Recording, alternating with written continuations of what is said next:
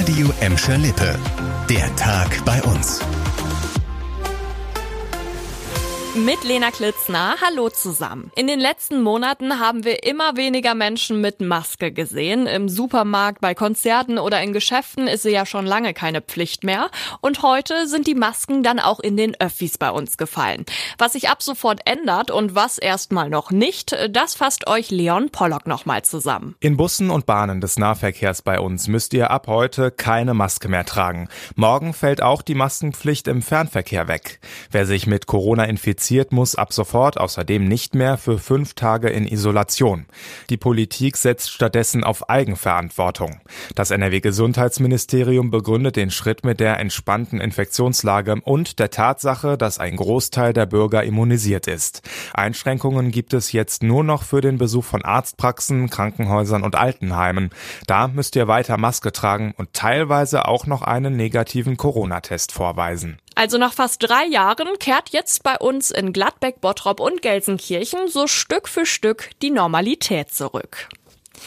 Anders sieht's mit dem Alltag für die Studierenden an der Hochschule Ruhr-West in Bottrop aus. Da ist gerade alles ziemlich chaotisch und so gar nicht normal. Viele Online-Dienste der Hochschule sind gerade nicht erreichbar. An das Lehrmaterial kommen sie auch nicht so richtig dran. Und digitale Prüfungen bis Samstag, die fallen sogar aus. Ja, und das alles, weil die Hochschule offenbar Opfer eines Cyberangriffs geworden ist. Aus Sicherheitsgründen wurden die IT-Systeme deshalb erstmal vom Netz getrennt. Die HRW spricht von Ungereimtheiten und vermutet einen externen Angriff. Das wird gerade alles noch geprüft. Die IT-Abteilung soll gerade richtig Gummi geben. Von der Hochschule heißt es, dass gerade mit Hochdruck daran gearbeitet wird, alle Systeme wieder startklar zu machen. Solange bis das alles wieder läuft, gibt's für die Studierenden und Mitarbeitenden eine Plattform und da bekommen sie gerade alle aktuellen Infos. In Gelsenkirchen gibt es jetzt schon mehr Klarheit, was mehrere Raubüberfälle angeht. Immer wieder haben wir euch in den letzten Wochen und Monaten ja von Fällen erzählt, wie Jugendliche in Gelsenkirchen Kinder bedroht und beraubt haben. Das waren wirklich mega viele und jetzt gibt's mal einen Erfolg. Ein 17 Jahre alter Gelsenkirchener hat sich gestellt. Kurz bevor er das gemacht hat, hat die Polizei auch schon beim zuständigen Amtsgericht einen Untersuchungshaftbefehl gegen den Jugendlichen beantragt.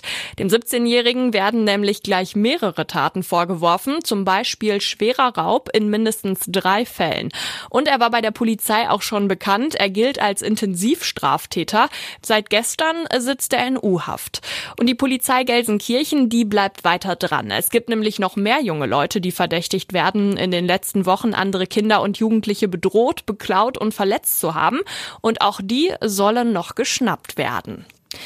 Ähnlich sieht's bei der Polizei Recklinghausen aus. Auch die ist dran und hat es geschafft, die Zahl der Raubüberfälle auf Tankstellen, Wettbüros und Supermärkte in Gladbeck, Bottrop und Gelsenkirchen ordentlich einzudämmen.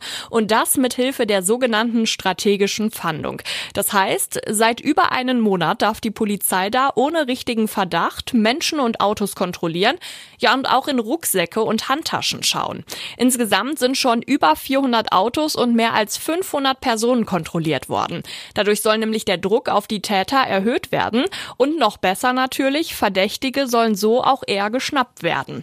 Eine Polizeisprecherin hat uns gesagt, dass das aktuell auch ganz gut zieht. Hier mal ein Vergleich für euch. Während es Ende letzten Jahres innerhalb von zwei Monaten noch mehr als 20 Raubüberfälle gegeben haben soll, seien es jetzt in den letzten Wochen nicht einmal mehr eine Handvoll gewesen.